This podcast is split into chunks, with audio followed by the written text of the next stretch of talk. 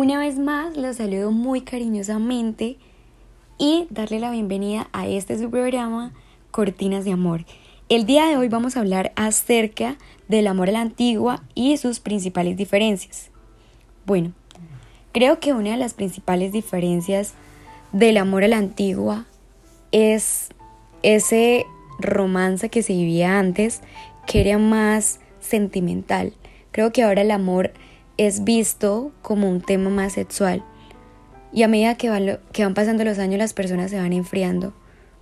Yo, por ejemplo, soy una de las personas que soy súper sentimental y soy de las que lloro con películas de amor, con cosas de amor.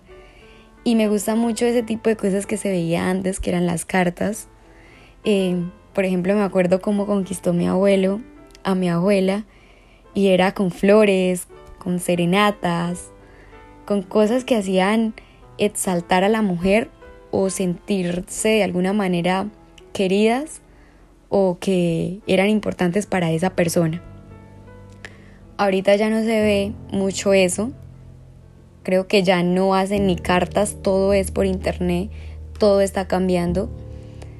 Pero yo sí me quedo, si me preguntan a mí, yo prefiero quedarme con las cartas que con un mensaje porque pues digamos si, así, si a ti se te pierde el celular, ya ese mensaje pasó a la historia. En cambio, en la carta uno la guarda en un rinconcito, en un lugarcito. Para mí es como más especial. Ese es como un detalle y, es más especial. Otra de las cosas del amor a la antigua es que, por ejemplo, el amor que tú considerabas que iba a ser el amor de tu vida, realmente era el amor de tu vida porque era con la persona que tú durabas desde que empezabas hasta que terminabas.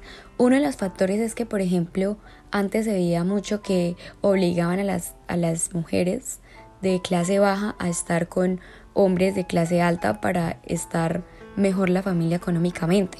Y por eso tenía que durar mucho o para toda la vida con esa persona.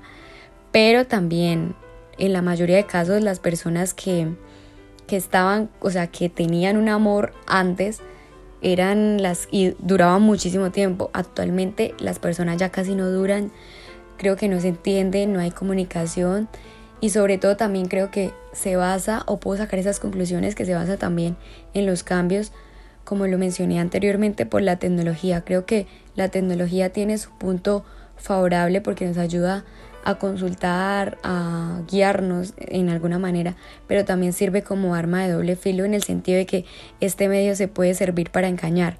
Pero bueno, creo que también la persona engaña con o sin celular.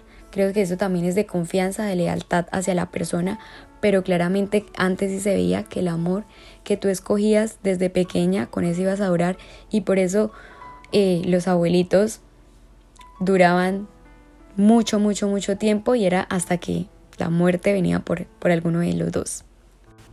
Y para concluir este tema acerca del amor de la antigua, tengo un invitado súper especial que es nada más y nada menos que mi profesor de producción radial, Sebastián Montenegro, que nos va a contar su experiencia y sus opiniones acerca del amor a la antigua. Así que con ustedes los dejo con Sebastián.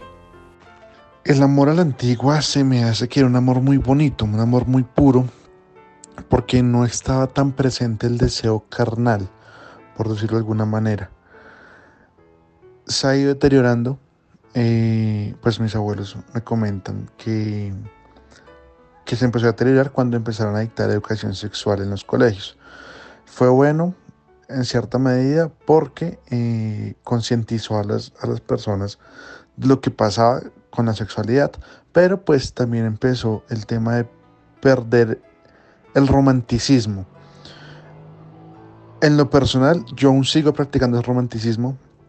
Me parece que es em, una muestra de amor muy bella el tema de escribirse cartas, em, de dejar papelitos escondidos, de que vaya más allá de lo sexual, sino que sea un amor bello, sea un amor bonito.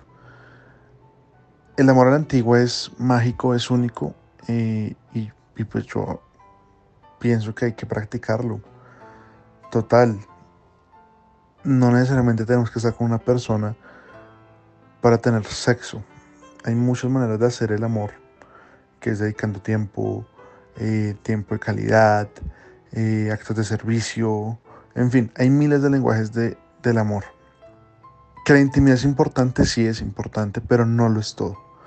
Entonces pienso que, que el amor a la antigua es mágico, es algo que no deja morir ese sentimiento. Obviamente está el, está el deseo, sí, porque también tiene que estar presente, pero no, no es solo eso, es por ahí un 30% de lo que es el amor. Entonces pienso que el amor a la antigua pues es, es mágico, el romanticismo hay que seguir, eh, hay que seguir guardándolo y manteniendo, y más en una sociedad como la que estamos hoy en día. Esa es mi opinión sobre a la antigua.